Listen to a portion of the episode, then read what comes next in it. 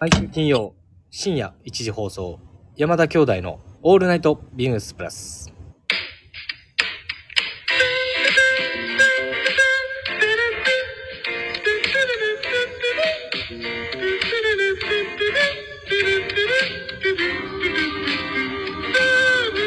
どうもこんばんは。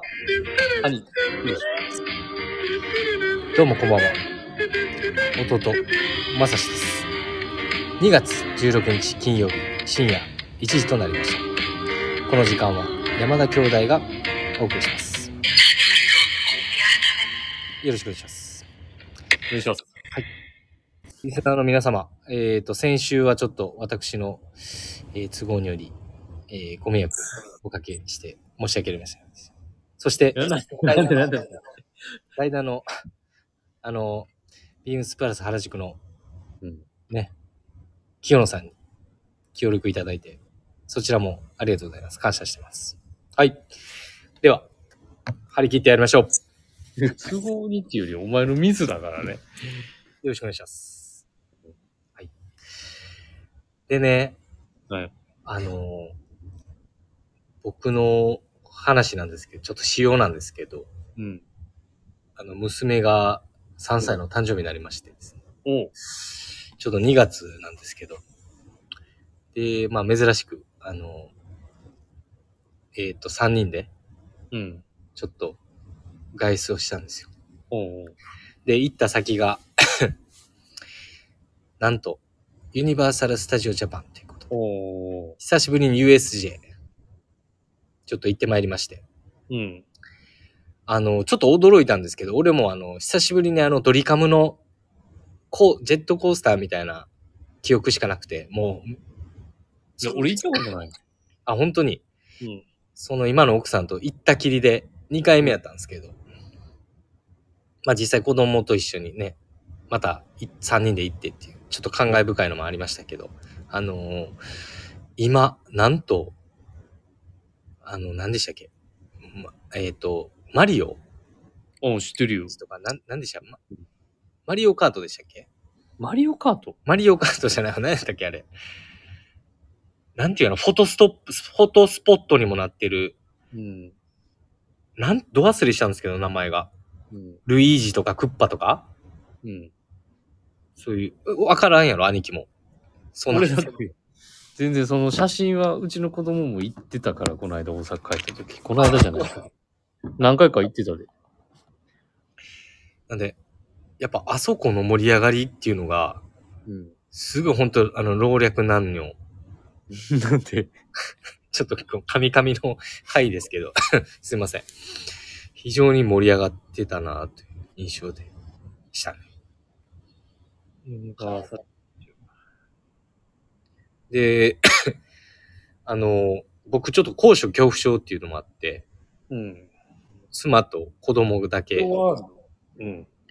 妻と子供だけそういうあの、何でしたっけ、ジェットコースターに乗ってたりとか、うん。そういうこともありつつも、あれ、子供もそういうの乗れるんや。なんかね、体重、あ、身長？うん。身長やな、年齢と、あの、クリアしてたみたいで、ええ楽しんでんじゃん、そんな全。然怖くないって言って、うん。まあ、俺だけ外で待つという、1時間ぐらい待つという、あの、そういうのもあったりしましたけど、並び、並び係。並び係して。まあ、それでもあの、二人が楽しんでもらえたらっていうので、まあ、なんとか、そういう一面もしてますよっていうちょっとアピールをしつつ、アピールをしつつ。あの、まあ、楽しめた一日だったなっていうところですね。はい。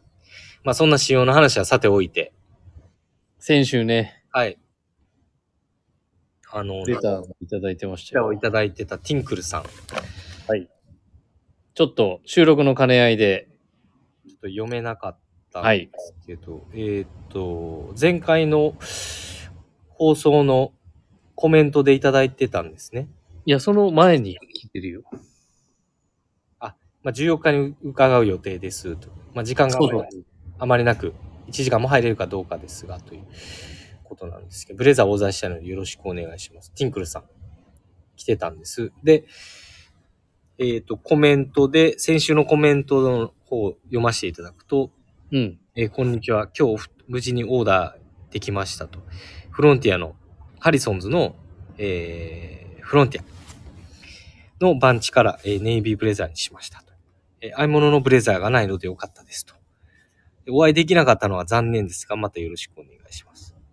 スタッフの方に丁寧に対応していただき、よろしくお伝えくださいということでして、あの、ティンクルさん本当にね、1時間も入れるかどうかっていうはいレターをいただいただけれど。本当に無事オーダーがね、いいたってよかったです。はい。あのー来ていただいて、まあ、ちょっとお会いできなかったのだけ、本当に、あの、ちょっと申し訳ない気持ちと、うん。ちょっと時間ない中で来ていただけたっていうのが、なんかこのラジオから、なんかやりとりから、実際来ていただけたっていうのは、すごい、ね自分の中でも、すごい嬉しいのと、あと、遠遠方の方なのかな？方なのか、そうですね。普段から来られ、神戸来られてるわけではないってことだよね。そうですね。うん。まあちょっとそれもびっくりしたんですけど、まあ、あと何よりあの、僕らのラジオを聞いてね、ちょっと、くださってたのも、まあ、ちょっと衝撃的っていうか、衝撃的はい。衝撃的やな。ね、こんなくだらない兄弟のラジオをねうん聞いてくださってたっていうところからのちょっとつながりは、すごい嬉しく感じます。ありがとうございました。でもお会いできてないっていう。はい。まあ、ただ、あのーまた、えっと、ね、スポーツコートは、あの、東京だけじゃないので、えっと、半期に1回ずつ開催しているので、まあ、まあ普段も扱いもあるもんね。はい。普段の取り扱いもありますし、あの、また、えっと、気に入ってくだされば、お足を運んでいただければ幸いです。いや、それに合わせるシャツだったりとかね。はい。ブラザーズはい。ご用意してますので、よろしくお願いします。ありがとうございます。すいません。はい。はい。では、そろそろ始めていきましょう。はいお願いします。はい。では、そろそろ始めましょう。山田兄弟の All Night BEAMS+。この番組は変わっていくスタイル、変わらないサウンド、 All Night BEAMS+ supported by Shure。音声配信を気軽にもっと楽しく、 stand.fm 以上各社のご協力で、ビームスプラスのラジオ局、プロジオ、プラジオがお送りします。山田やん、今日。今日はちょっとカミカミですね。うんちょっとお許しくださいよ。頼みますよ、本当ね。というわけでですね、えー、っとですね。今週のウィークリーテーマはい。ですね。お伝えいたします。今週のウィークリーテーマ、はい。お願いします。はい。今週のウィークリーテーマですが、なんか言う？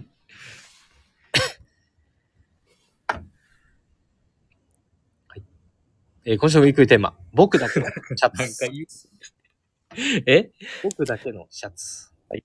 2月10日からビームスプラス丸の内で始まったインディビジュアライズシャツのトランクショー。インディビジュアルとは、個々、個人のといった意味。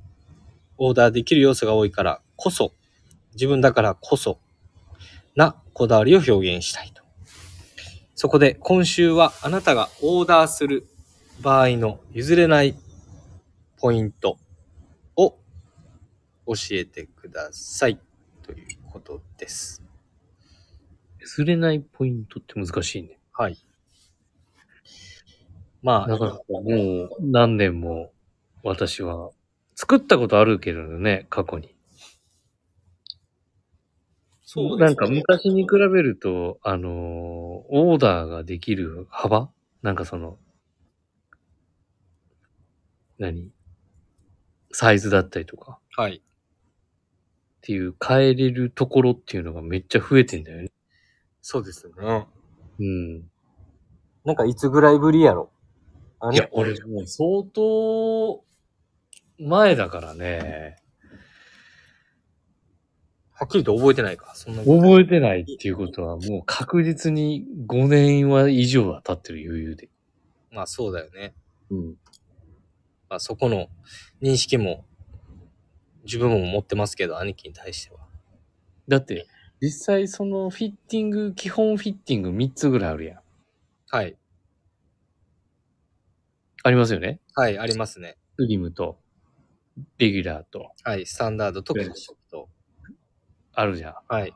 それを3つ、まずベースを決めて、あとはもうほんとネックと、着丈と、カフス周り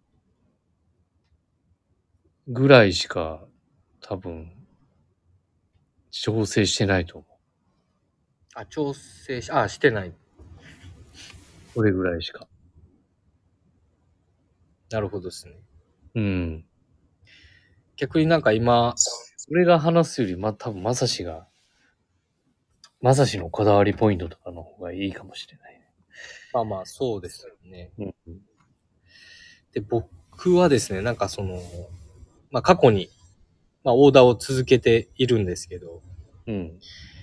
やっぱり前もこれ、プラジオでお伝えしてたかと思うんですけど、やっぱり、既製の、まあネックサイズに対してのスリーブレングス、まあ雪丈のことなんですけど、あとは、着丈、まあテールサイズとインディビジュアライズシャツの方では、オーダーシート上では、そう記載があるんですけど、うんやっぱその3箇所でね、なかなかやっぱり、えっ、と、規制の今お取り扱いの部分、ある3箇所において、ちょっとね、どこかはまらなかったりうん。するんですよ。まあ、そのどこかっていうのは、あの、まあ、ネックサイズ。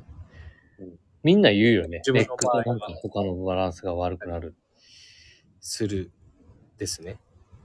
まあ、ただちょっとね、このオーダーシャツの面白いとこってやっぱ、その時々のシーズンの、えっ、と、装い、例えば、スポーツコートのサイズ感であったりとか、まあ、スポーツコート以外にも、うん。例えば、まあ、カジュアルで、まあ、あの、お召しいただきたい方とかの、やっぱりサイズアレンジができる。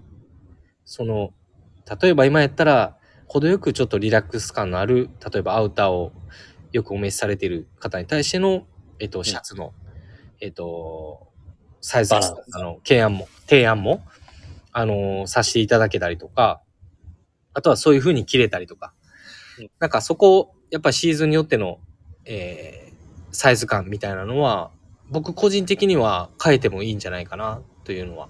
ああ、いつも同じものをオーダーするんじゃなくてってことね。たりはしてます。ただ、えっと、その、まあ、マニュアルの数値じゃないですけど、ある程度の自分の中のスペックをあった上で、えっと、そこからなんか楽しんでもらうのも一つ、えーうんかなと思ったりはしてます。はい。ちょっと肩、肩幅を少し広めに取ったりとか。そうですね。まあ、あとはもう思いっきり、あの、フィット自体を、こう変えていったりとか、あの、サンプルのベース自体の、うん。そういうなんか、あのー定番のイベントだからこそ、えーそういうとこの楽しみ方の一つで、考え方一つで、結構、あの、新しい、この自分だけのシャツみたいなのは、つあのもっと楽しみながらオーダーできるのかなって、より感じてる次第です。で、えっと、まあ、僕のこの、オーダーする場合の譲れないポイントみたいなところは、実はありそうでなくて、うん。なんか毎回変わってるっていうのが一つあったりします。で、シャツの袖丈なんかは特に、うんあのースリーブレングスをちょっと長くしてカフスを、えっ、と、ちょっとコンパクトにすることで、まあ、生地の溶着がちょっと生まれてくるんですよ。あの、カフで止めて、うん。肩から袖先に対しての生地の溶着がちょっと余るんですけど、うん。ちょっとこう、ブラウジングじゃないんですけどそうです、うん。ちょっとクッションができるってこと？はい。はい。そういうクラシックさみたいなところの、あの、まあもちろんその可動域みたいなところの、生地の溶着分のうん見方っていうのももちろん理解はできるんですけど、例えばその上に羽織るもの、うん。あのー袖幅がちょっと大きいものうん。とか、えっと、まあ時計もそうですし、アクセサリーもそう。で、普段の、僕らってその生体で、生体の状態なわけないじゃないですか。ずれてるもんねまあ、。常にこう、えっと、まあ、ちょっと前、なんて言ったらいいの？こう前かがみ姿勢というか、うんそういうこともあったり、腕のこの運動量とかって結構やっぱり必然的に必要になってくるとかうんあるじゃないですか。うんなんで最近、ここ最近もまあ袖の雪を少し、えっと、短めにして、うん。で、花粉の演習を少し広げたりとかっていうのうも、んうんなんか別にこれは間違ってもないし、正正解でも不正解でもやっぱその人のライフスタイルによって、うんあの、変えれるべき点っていうか、オーダーならではのパーソナルな、うん。えっと、サイズの取り方かなと思ってて、ここに関しては結構自分もシーズンによってなんか変わって答えがなんか出ないというか、ああまあ変わって、変わってていいんじゃないかっていう部分。そうね。うん。なんで、なんでこの答えにはなってないかもしれないけど、まあ、いやいや、全然なってる譲れるポイント、まあ、逆にその譲れないというか、まあ、ここは答え、なんていう、ちょっと言葉が正しいかわかんないんですけど、そういう、まあ、フィッティングにしながらもやっぱネックサイズは整ってるとかさ、そういう感じじゃない？そうです。まあそこも大事なんですけど、まあネック、肩周りうん。とかって結構連動してくるんで、まあ特に肩周りなんかは連動してくると思うんですけど、袖にうん。あの、まあ首ももちろん重要なんですけど、まあ袖を下ろした時とか、腕上げた時、曲げた時とかの、えっとその、カフスの位置であったりとか、うん。で、おろ、で、こう、おろ、カフスが大きいと、やっぱ、下ろした時スッと落ちるやんか。うん。だらしなく見えるよね。うん。さっと落ちて、まあその長さがどこが適正位置なのかとかっていうのもうん。あったりするし、まあそれもある程度の正解は分かりつつも、うん。なんかこう、どこが本当の自分の中の正しい正解なんかなみたいな、ないと思うんですけど、まあそこはちょっと自分の楽しみかなって。その時々の自分の正解を導き出していくっていうこと。そうそうそうそう。なんかそういうのもまず一つあるのと、まああと一個オーダーでちょっと自分が気をつけてる気にしてるとかっていうのはやっぱ、ブラウジング、ね、まあ記事をこうたるませる。うんまあちょっとそういう演出も大事なんですけど、まあ実際、やっぱシャツ一枚、まあ上に何か羽織りますよねって言った時に、うんまあそのジャケットとのサイズのバランス、あまりにも大きすぎると、溜まりますよね、内側に。うん。重ねた時に。なんで、ちょっと V ゾーンにも影響したりとか、うん。なんかそういう浮いちゃうジャケット。そうそうそう。ジャケットが浮いちゃうのと、あとジャケットに持っていかれて、えっと、シャツの身幅のあまりの分が内側に寄ってきたりとかっていうのもあるんで、まあそういったところもやっぱり、えっと、なんか見てもらう楽しみというか、あの、案内もさせてもらったりうん。しているので、まあもちろんあの、今、やっぱり、ね、インディビジュアライズシャツは、まあやっぱりドレスシャツっていうところと、まあもっと幅広くファッションとして、こう楽しみ、楽しんでもいいかなっていうのはもちろんあるんで、うんあの、一枚着で着てもいいし、まあそういう、もしドレスシャツでお探しの方なんかはそういった部分も見ていただいてもいいかななんて思ったりしますね。ちなみに今、修理の、修理のじゃないな、オーダーができる範囲内ってそんなに変わってない？指定ができる？そうです。ちょっとこ、この、今回の分に関してはちょっとどうなってるかちょっとまだ降りてきてないんであれなんですけども。まだ、え、神戸でもやるよね。やりますね。うん今ちょっと丸の内でやってるんですけど、うんそのトピックスの記事とかもちょっとまだ写真でしか実際触ってたりしてないんで、まあ、これはまた近くなったらおいおい、はい おいおいお披露目いただければと。はい思うんですけど。まあ俺もオーダーしないけど、強いて言えばやっぱりジャケットのさ、あシャツのこの首回りかな、やっぱネックかな。ネクタイをするわけじゃないけれど、なんかちょっと下がりすぎちゃうの、ちょっとかね、あんま良くないなって思うけどね。ここが開くのがさ、下がると、なんかここだけはちょっとこう、収まりがいいようにした方が、うんシャツの襟、じゃ、ね、上に何か重ねた時に、ジャケット、スポーツコートじゃなないブルゾンとかもそうじゃん。なんかこう、重ねた時にうん、なんか襟の収まりがそうね、まいい方がやっぱいいなとは思うけど。あ、けど、それもなんかその、ヨークサイズ、うん。肩幅もやっぱ大事。うんですよねなんか、昔作ったやつが家にあるけれど、やっぱ肩幅とかちょっと狭いもんな。まあ、体格がちょっと変わったのもあるかもしれないけど。あとは若干ちょっと縮みすぎてるのもあるし、はいはい、ありますよ。がちょっと足りなくなっちゃってる。まあ、そうですよね。そこもまあ、バストとかにも、ね、影響したりしますもんね。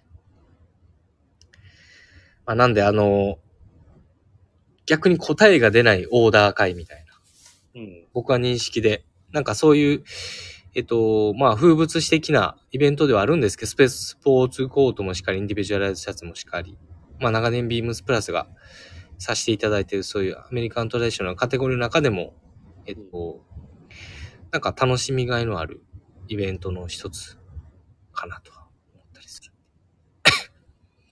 なんかそういう部分を見ていただきたい。オープンボタンダウンとかもできるのかな？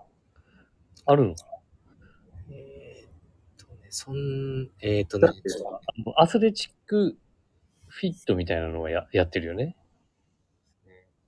アスレチックフィットじゃなかったっけ？何やったっけ？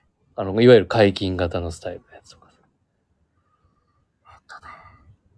やってたよね、前。今 やってたね。ちょっとごめん。ねうん。今オーダーできるかどうかわかんないけど、なんかそういうのもいいなとは思うけど。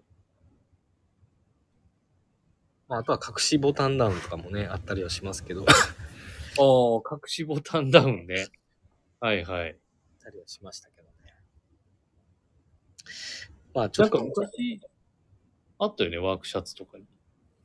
あったね。ああいうのもね、選べるんや、そういうのも。選べますね。うん。まあ、まあ別にドレスシャツのだけれども、なんかそういう振り幅のある提案っていうのがやっぱいいんだろうね。そうですね。ポケットに関してもやっぱり、ありなしも選べるんでしょ？もちろん、ありなしも選べるのと、フラップありもいけるってことね。あ、フラップありは、その、アップチャージ。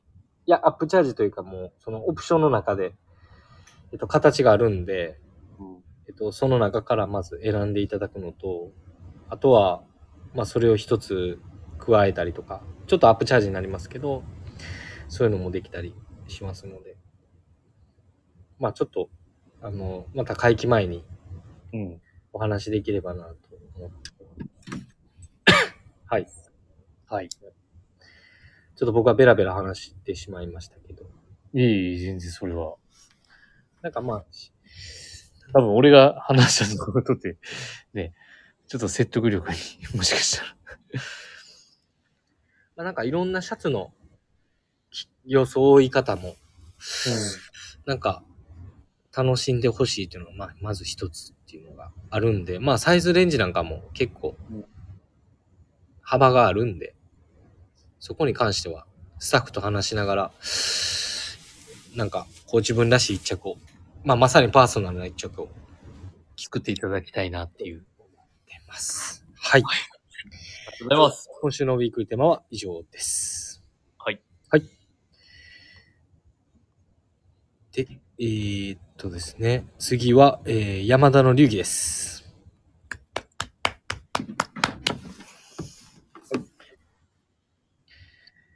えっと、春夏特に私たちが、えー、よく着用しているアイテムの一つかもしれないですね。はい。ちょっとアイテム名、兄貴出せたりする？出せない？ちょ、ちょっと待ってください。はいアイテム名？アイテム名？出せなはいい。えーっと、ビームスプラス。スラブニットポロ、コットンラミはい、ありがとうございます。えー。っ、と、えーお問い合わせ番号が、はい3812の0024。3812-0024です。はい。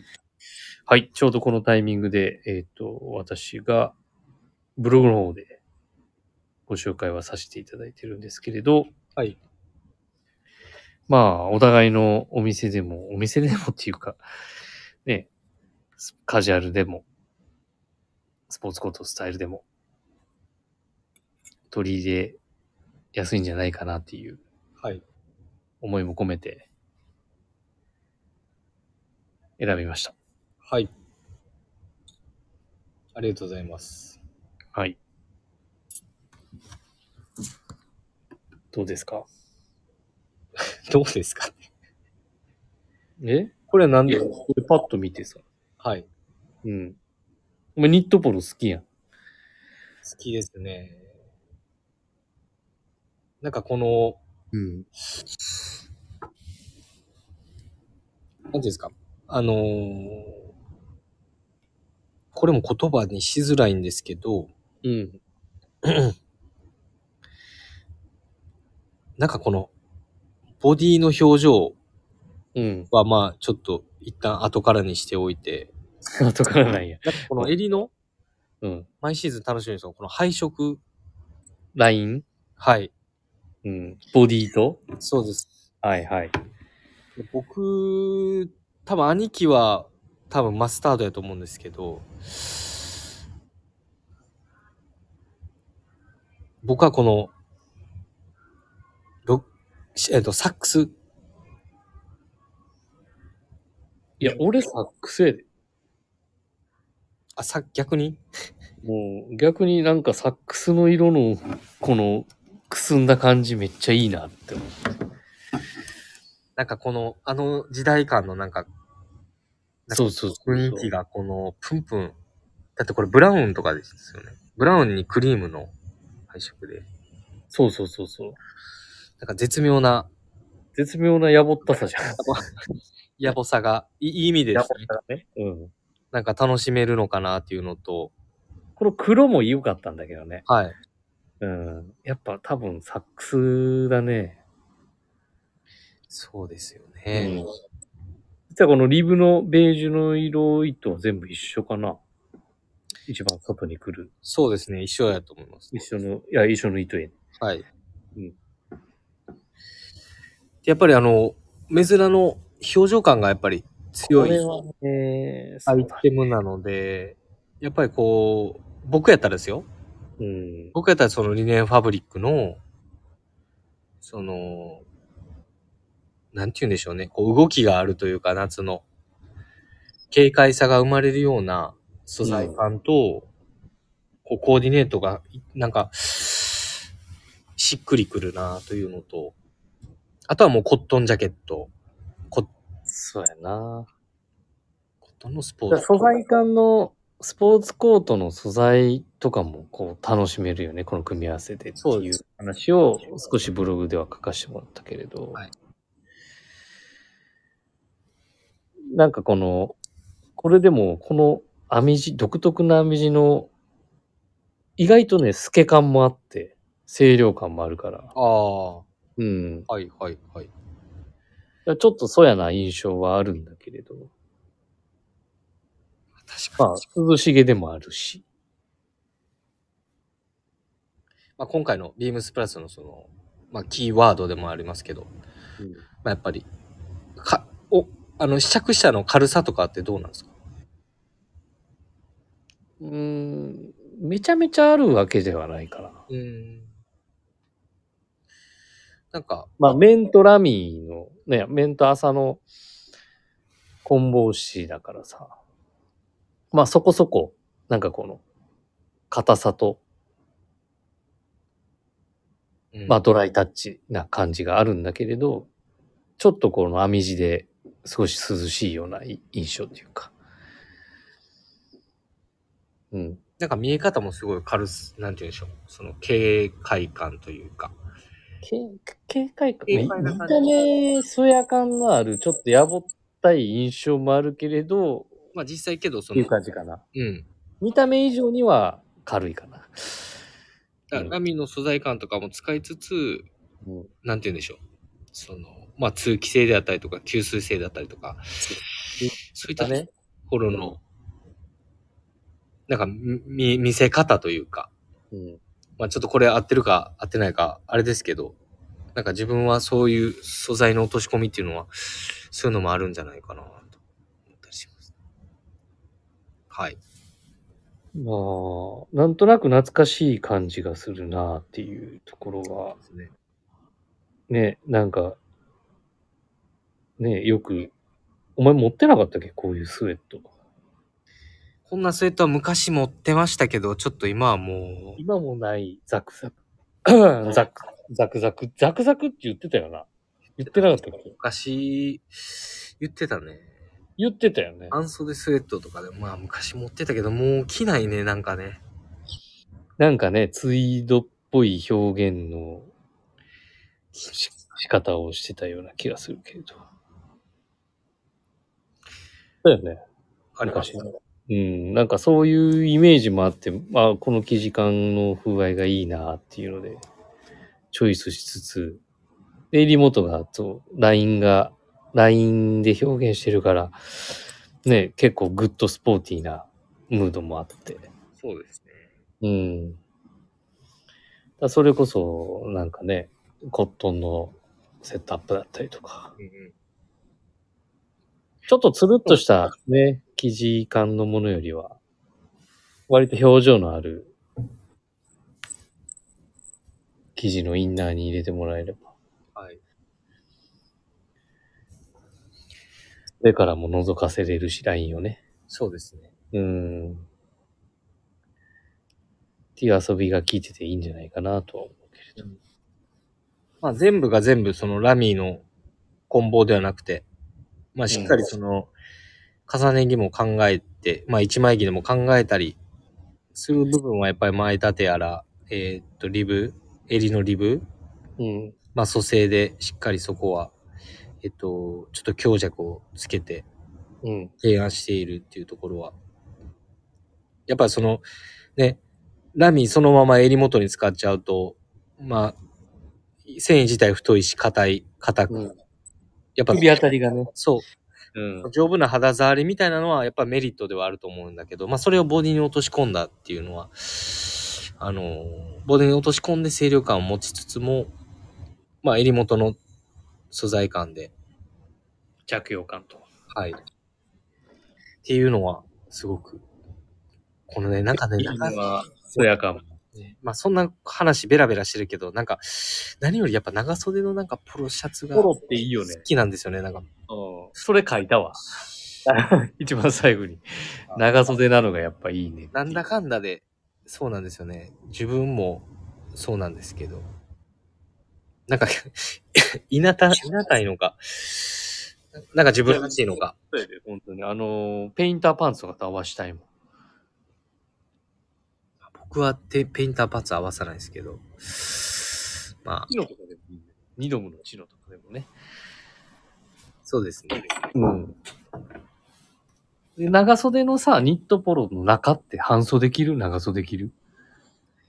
えーっと、時期にもよるだろうけど時、期によるな。うん、一枚着するときに、俺結構やっぱ中って長袖の方が好きで、ええ。生地が、その何？だれるっていうか、ちょうどインナーを着てると生地が止まるやん。うん。特に朝コンのものとかってさ、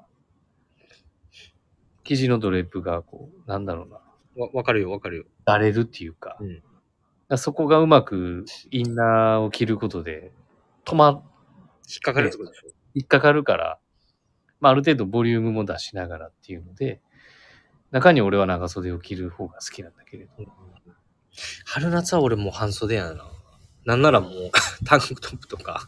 タンクトップだとボディと袖の見え方が全然変わってくる。あ、まあもちろん変わってくる。うんそこがなんかね、まあ良くもあり、良くもあり、ちょっと自分の気になるところもあるから、なんか一枚着するんだったら、今時期にな中に重ねて着るかな。さあ、それは全体的に、こ、あの、春夏のニット全部に言えるかな。うん。うん。まあ僕ももしかしたら素材によって半袖 T シャツにするのか、タンクトップにするのか、もしくはそのまま着るのか。まあちょっと、バラバラなんですけど。はいいいよね。いいです。これは。他にシャツ重ねてもいいかもしあ、そうですね。れない。うん。そういうのも合わせてもらえればいいですよね。はい。思います。ありがとうございます。はい。はい。兄はサックスです。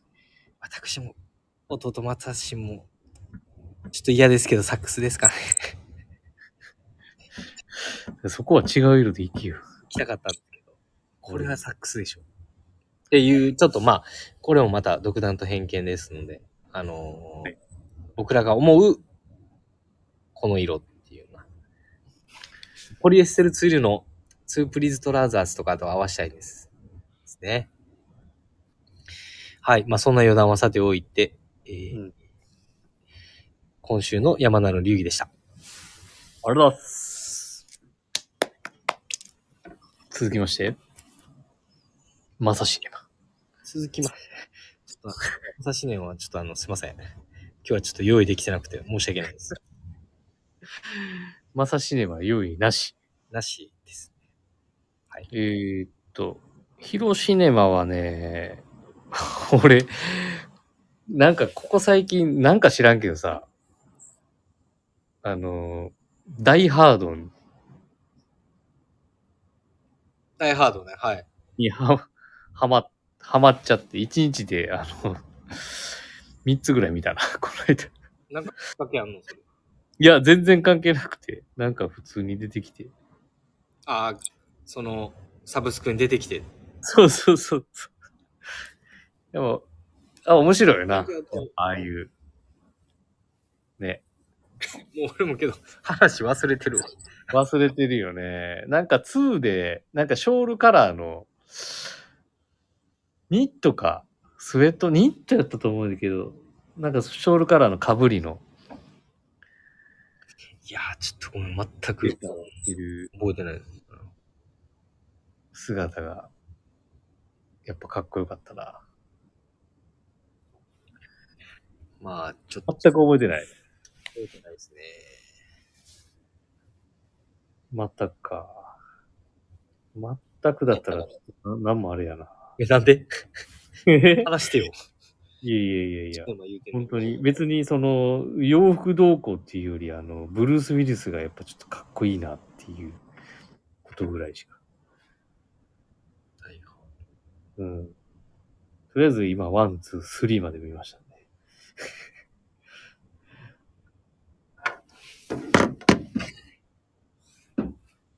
あとはね、あ、あとはっていうか、あ、まあいいか。これはちょっと、またおいおい話そう。はい。はい。じゃあ、兄貴が言ってた、えー、エハード、まあ、もう聞いたことある方、いらっしゃる世代の方々が多いと思うんですけど、あの。兄弟の中で、奇跡的に20代、もしくは10代の方、10代、20代だったらわかる、わからないのかな？多分、いや、でも10代なんか聞いてへんて。見てないでしょうけど、まあ、20代の方で、ね、ビームスプラス興味を持ってくださってる方、まいらっしゃるかな ?20 代の方で。山田兄弟のラジオ聞いてくれてるあ、な。かなかいないと思うんですけど、はい。あの、僕の生まれ年に公開されたアメリカの映画です。はい。なんで？1988年に公開日本89年。はい。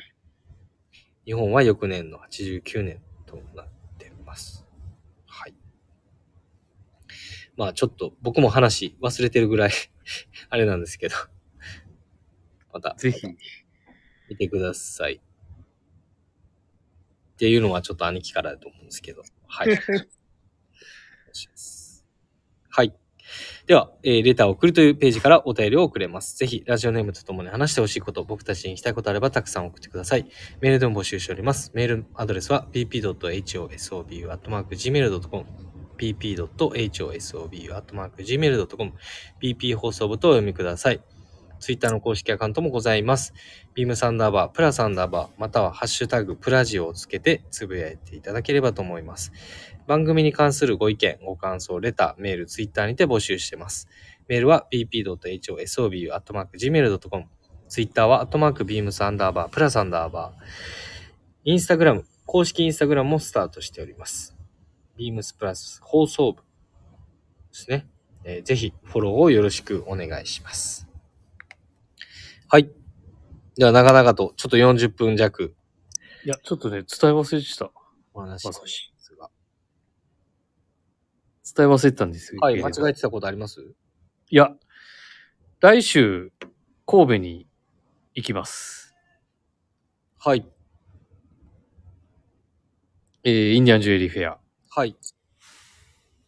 えーと、ビームス神戸は2月23日からはい。あの1週間後にイベントになってますね。3月3日。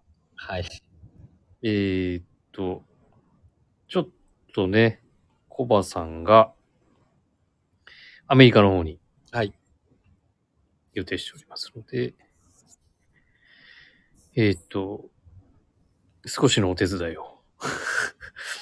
はい。ありがとうございます。店にいんの？はい。立ってんの？いますよ。いる？私は、だから23と24日の夕方までは、はい。えっ、と、立っておりますので、はい。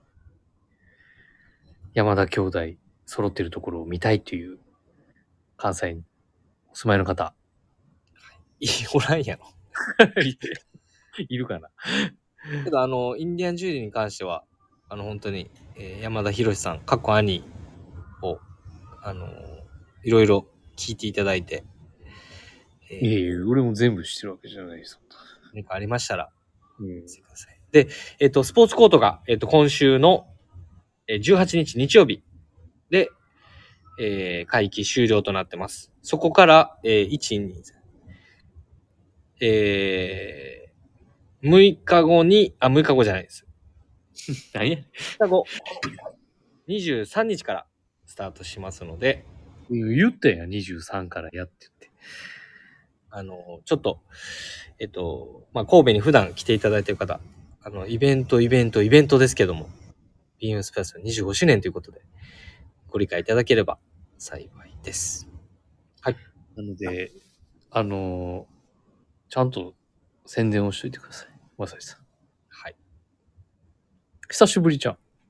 久しぶりですね。あのー僕がビームス神戸に在籍してたのが、まあ、ちょっとだいぶ、随分と前なんですけど、まあ、その時に一回だけ、えっ、と、参加させていただいて、それぶりなんで、やったことあるんや。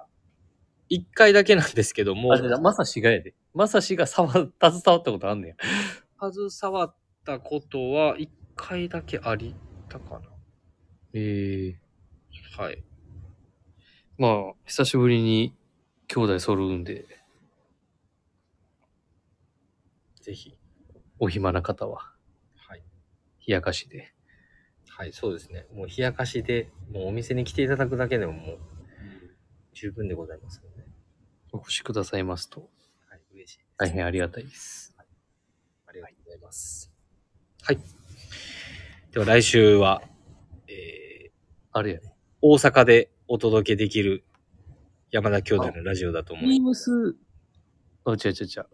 ウエストの面々は誰か立つ予定してんの？ジュエリーフェア。そうですね。それもお伝えしあしといた方がいい。あれだけさせてもらいますね。うん。そうですね。ちょっとこんがらがってますね、頭が。なんでちょっと待ってくださいね。こんがらがるとこないやん。ないんですけどね。うん。次はインディビジュアライズドシャツも控えてますので。ずっと続いてるね。イベント続きやな。はい。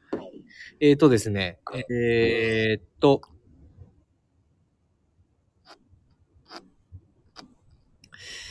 えーっと、ごめんなさい。えーっとですね、ちょっと今すぐ出てこないんですが、